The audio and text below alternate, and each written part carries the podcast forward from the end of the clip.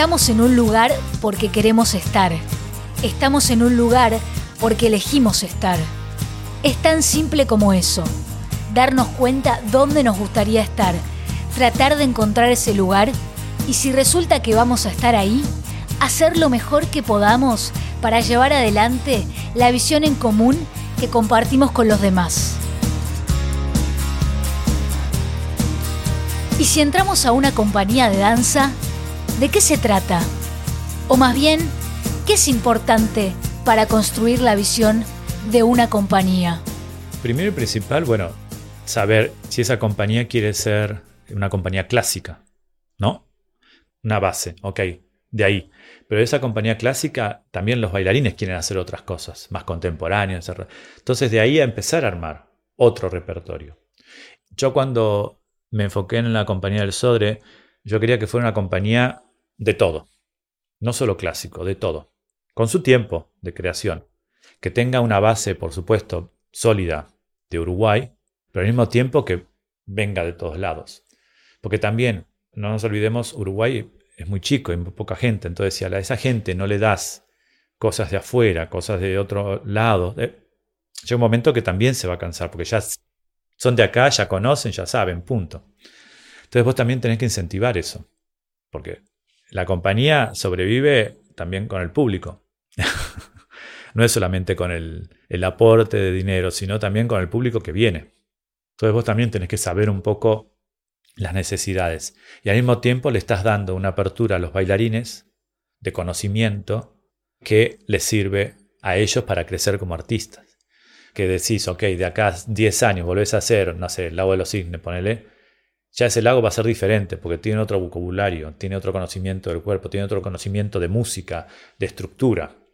Entonces, eso es crecer también en el clásico, no quedarse con esa estructurita, ¿no? Entonces, para mí, eso es muy importante en una compañía. Dar ese crecimiento cotidianamente me acuerdo, en, viste que uno va a veces como jurado en diferentes concursos te encontrás con directores y todo. Y hablando con ellos, a veces, claro, cada director tiene una visión diferente de la compañía que está dirigiendo. Pero había cosas muy puntuales, ¿no? Como, ¿qué es lo que quiere el bailarín? ¿El bailarín qué quiere? ¿Estar en esa compañía por qué? ¿Por el dinero? ¿Quiere estar porque, bueno, una seguridad? ¿Por el repertorio que hacen? por el director que está. Eso también para el bailarín es muy importante tenerlo claro, ¿no? Dónde va a ir y por qué. Pero también el director tiene que ser muy claro, transmitir eso, ¿no? Del valor a donde quiere llegar.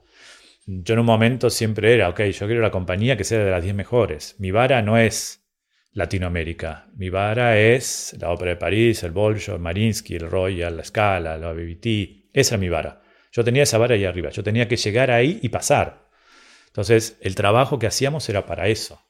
Pero al mismo tiempo, éramos una comunidad. Nosotros es una compañía nacional. Tiene que haber uruguayos. Pero también esos uruguayos tienen que esforzarse a estar a un nivel de ese nivel que en ese momento la compañía tenía esa visión. Eh, es lo mismo de que, viste que yo me gustan las, los ballets que se hagan rápido, que tengan una dinámica las cosas lentas, lentas, pero lo otro rápido, rápido, digamos que tenga una dinámica. Y al mismo tiempo que no sean esos vales largos. Una, porque a mí personalmente creo que en esta época ya la gente no está para estar tanto tiempo en un teatro. Y segundo, yo me acuerdo en las primeras funciones que hacíamos, no nos olvidemos que veníamos de un ballet que tenía cinco personas en el público, a tener 15.000, 20.000 espectadores por espectáculo. Entonces, ver esos espectadores cuando hacías esas obras con un tiempo, porque bueno, recién empezábamos, que tampoco los bailarines había esa dinámica, eh, agarrar el celular a una persona mayor que agarre el celular en el medio del espectáculo, ¿no? Y vos decir, está, se está aburriendo. Entonces, si se aburre, si la gente mayor se aburre, la gente más joven, que ya de por sí no le interesa, ¿cómo haces para que venga y tener un público renovado, diferente, más amplio. Entonces, eso a mí me ayudó muchísimo a decir, ok, vamos a empezar a trabajar estas obras que tengan un ritmo, los intervalos de tal. Empezar a respetar al público en el sentido, empezamos a las 8, 8 y 5 un máximo siempre, 5 minutos, Pero no solo al público, también al artista, a los técnicos, a la gente que trabaja en el teatro que está al día y que también se tiene que ir a la casa a descansar. Entonces, a tener como una estructura básica ¿no? de un teatro en el cual llega un momento que todos saben que a esa hora empieza, punto. No es ni un favor para el otro, ni para uno, ni para el otro. A los comienzos quedaba la mitad de gente fuera, ponele. Hasta que se acostumbró y a veces antes de las 8 ya estaba toda la sala llena. Entonces también de nuestro lado estar preparados para empezar a tal hora. Esas pequeñas cosas, eh, empujando, exigiendo, tratando de, transmitirse, sirvieron para que después uno pudiera traer un foresight. Decir, ok, me arriesgo a ver. Y sin embargo fascinó. Yo pensé que iba a gustar, pero que iba a tener problema la música, viste que iba a ser un poco de ruido, de cosas. Y fascinó. Y son obras no de esta época, son obras del siglo pasado, que siguen siendo novedosas, que siguen siendo contemporáneas, ¿no? Entonces, ir mechando esas cosas, como para también ir educando no solo al bailarín, porque para el bailarín era nuevo, y hacer algo de Forsyth o de Killian, era un incentivo, porque también hay que tener como un incentivo con los bailarines todo el tiempo, sino para el público también. Era un aprendizaje. Siempre cuando hacíamos un programa mixto, la venta era menor. Pero mismo de la venta menor fue creciendo. Y es lo mismo con las producciones. Nosotros hacemos producciones. Uno siempre traía todo alquilado. Pero si tenés un teatro donde tenés talleres, tenés técnicos para eso, era una forma también de reducir costos. Y de tener una producción que vos la repetís Producciones como Romeo y Julieta, o Quijote, o Lago, Giselle, son esas producciones que cada tanto la puedes hacer y sabes que va a funcionar. Y ahí ahorrás, porque ya la producción la tenés.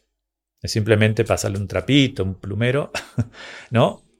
Y al mismo tiempo estás educando técnicos que quizás nunca hicieron, pintaron un telón de 20 por 20, o nadie que hizo un tutú del la nueva forma de hacer el tutú, sin fleje, sin el hambrecito alrededor. Digamos, vas educando y vas generando. Y al mismo tiempo usas mercadería del país. Entonces, es todo un conjunto de cosas que todos aprendamos. Para mí también era ir aprendiendo tema de luces, el sonido, tener buen equipamiento, tener que estar detrás. Bueno, estemos detrás. Quizás uno tenía que haber delegado más, pero al mismo tiempo yo sentía que si delegaba no se hacía. Si uno no estaba detrás, ¿no? Como viendo y si se hizo, y al otro día y se hizo, y al otro día y se hizo, al otro día se hizo. Pero eso uno no lo hacía por maldad, lo hacía porque quería lo mejor de lo que teníamos. Tenemos todo, ¿por qué no sacar lo mejor? Que vuelva a lo mismo. Se puede, se debe y de que la gente es parte de todo esto. Salíamos de gira nacional y muchas veces he dicho, digo, chicos, nosotros tenemos que devolver lo que la gente nos da. Digo, nosotros estamos acá por los impuestos de la gente. Digo, hay una cuestión de, de ida y vuelta. Entonces no podemos exigir más de lo que sabemos que el país no puede dar.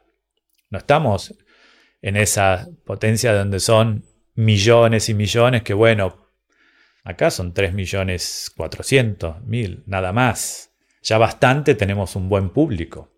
Y nuestra obligación es ir también al interior, es ir a todos los departamentos, es ir. Y al mismo tiempo, a esos lugares que vamos, yo recuerdo que al comienzo querían que vayamos todo gratis, que se hacía siempre cada vez que iban, bla, bla. Le digo, no, para mí no es gratis, pongamos un valor que la gente pueda pagar. Digo, pero la gente también tiene que tener un respeto por lo que hacemos nosotros. No somos un grupo de amigos que nos juntamos y queremos bailar. No, es una compañía profesional, una compañía que viene de una estructura y de una historia, ¿no? De más de 85 años, casi 90, que es uruguaya. Entonces hay que llegar ahí. Tenemos que llegar. Es nuestra obligación. Llevar lo que nosotros estamos haciendo. Que vean dónde van los impuestos de la gente. Que vean dónde y del nivel que hay. Y todo eso lleva un conjunto de cómo lo publicás, cómo lo transmitís, no solo en los afiches que uno hace, tiene que haber una, una estética detrás de eso, que es la misma estética que después van a ver en el escenario. Ese cuidado de la letra que es, de esas obras que se están haciendo. Creo que es un conjunto de cosas. Y creo que es bueno que, que en este caso los bailarines o los técnicos supieran eso también. Que no es que uno llegue ahí y ya está todo dado. No, que nosotros tenemos que dar también. ¿Cuántas veces yo siento que hemos conseguido cosas y que ahora se perdieron? Y, y vos decís, se peleaba o es una exigencia por una lamparita. Sí, esa lamparita es importante también. Pero yo escucho ir a pelear por tener más funciones, ir a pelear por que vengan más coreógrafos. Yo siento que mismo en este momento, ¿no? El ballet no se escucha. Y el ballet tiene que estar todo el tiempo presente. Es una compañía nacional, tiene que estar presente. Eh, y eso no pasa. Eso es lo que a veces nos faltan. En Latinoamérica no tenemos una visión a dónde queremos ir, qué queremos hacer, que quizás en otros lados pasa. Esa es la diferencia que hay. Vos sabés, si vas a la escala, ya sabés el repertorio que tienen, su visión, su historia. La ópera de París tiene otra historia, el Bolshoi tiene otra historia. Y si ves en conjunto, un poco es muy parecido en, en todo. Y ahora a estas grandes compañías no solo hacen el clásico, tienen un repertorio más contemporáneo que clásico, si te pones a pensar. Y mismo el American Ballet, eh, ahora es totalmente diferente a cuando yo fui.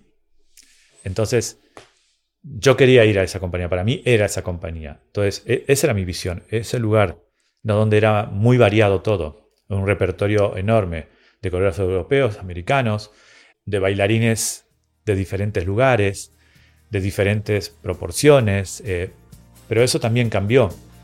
Y bueno, cambiar significa otra visión.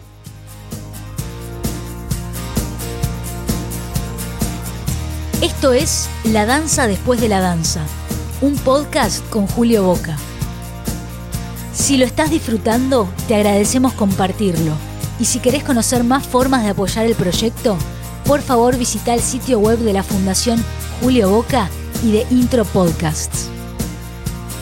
Ahora te invitamos a escuchar el próximo episodio. Otra impronta de conexión